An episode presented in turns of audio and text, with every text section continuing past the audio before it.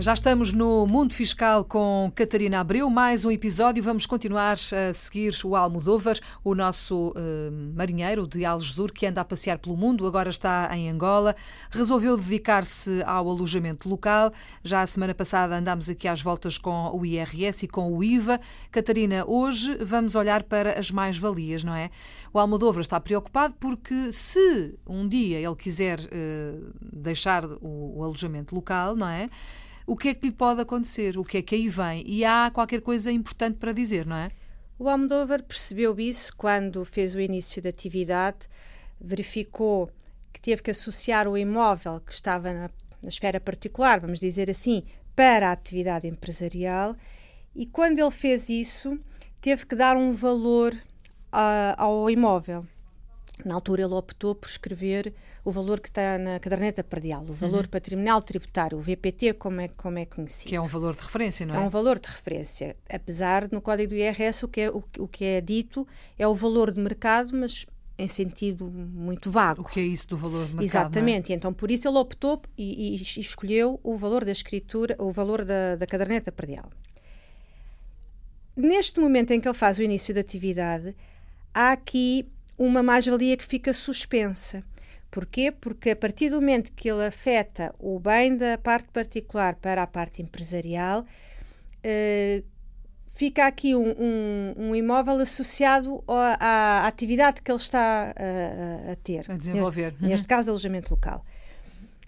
Quando ele decidir vender o bem ou, por e simplesmente, deixar de, de exercer a atividade de alojamento local, uhum. ele tem que cessar e nessa altura vai dizer que aquele bem tem o mesmo valor ou outro, porque o, bem, o valor patrimonial, por exemplo, pode ter subido. E assim uh, vai ter que fazer essa declaração no anexo B da declaração do, do IRS e a diferença, se o valor que ele tem, o valor do bem atual menos o valor que o bem tinha quando ele iniciou a atividade, 95% desse valor, dessa diferença, vai ser considerado como mais-valia na parte do negócio e tributado. Há, no entanto, uma forma do Almodóvar afastar esta mais-valia se, quando cessar a atividade, uh, voltar, por exemplo, a ter o arrendamento uhum. uh, do, do monte normalmente, na categoria F, a categoria predial, e aí a mais-valia não é tributada. Portanto, é Portanto, é, é uma forma de não pagar aquele valor, não é? É, de se continuar a arrendar. Mas mas depois há outra mais-valia que é aquela que é considerada mais-valia particular, que é como se ele estivesse a vender a casa. Portanto, é uma, a, a, casa transmitiu do negócio outra vez para a parte particular e é calculada como se de uma venda se tratasse, ou seja, é o valor da venda, uh, valor da venda uh, ajustado, não é? Que é o valor que o bem vai ter quando ele cessar a atividade, menos o valor da, da casa quando ele comprou a casa.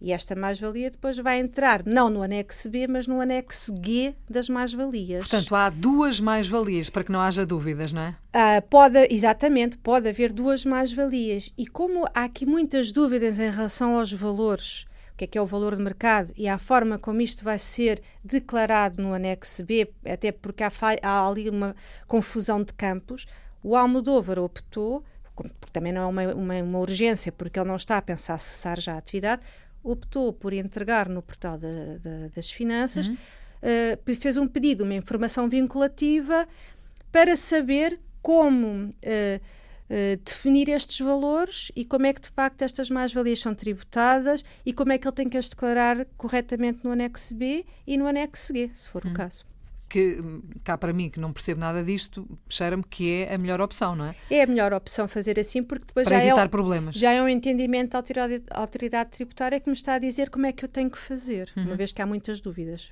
Entretanto, uh, parece que há aí mais uns negócios a caminho, não é? Que vão dar mais algumas dores de cabeça, ou pelo menos alguns pedidos de informação e alguns esclarecimentos da nossa parte. Surgiu a hipótese, portanto, eu, uh, o terreno rústico que o Almodóvar comprou, comprou já há uns tempos, uh, surgiu a possibilidade de vender madeira e, não, e, é um negócio pontual, portanto ele não faz ideia se tem que iniciar atividade com algum código específico, se tem que passar fatura, se basta um, uma declaração a dizer que está a, vender, que está a vender aquela madeira, nem sabe se vai ser tributado por esse, por esse, por esse valor e, portanto, é isso que nós vamos falar no próximo episódio. Muito bem, está combinado. Até para a semana, Catarina. Adeus.